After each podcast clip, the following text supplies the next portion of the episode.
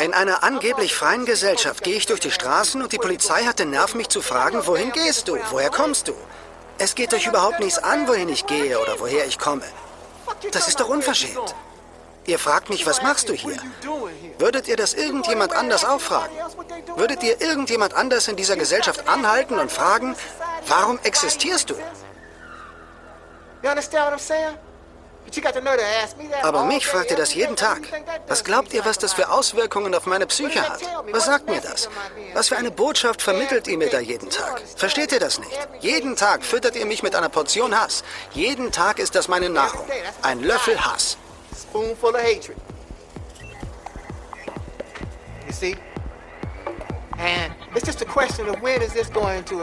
Es ist nur eine Frage der Zeit, wann das explodieren und wen es dann treffen wird. Werde ich mir selbst etwas antun? Werde ich meinen Bruder angreifen? Oder mein eigenes Spiegelbild? Oder werde ich am Ende die Ursache für meine Wut und Frustration angreifen? Der Punkt ist, ich bin eine wandelnde Zeitbombe und ich werde explodieren. Eines Tages, irgendwo und bei irgendwem. Die Frage ist nur, wen wird es treffen?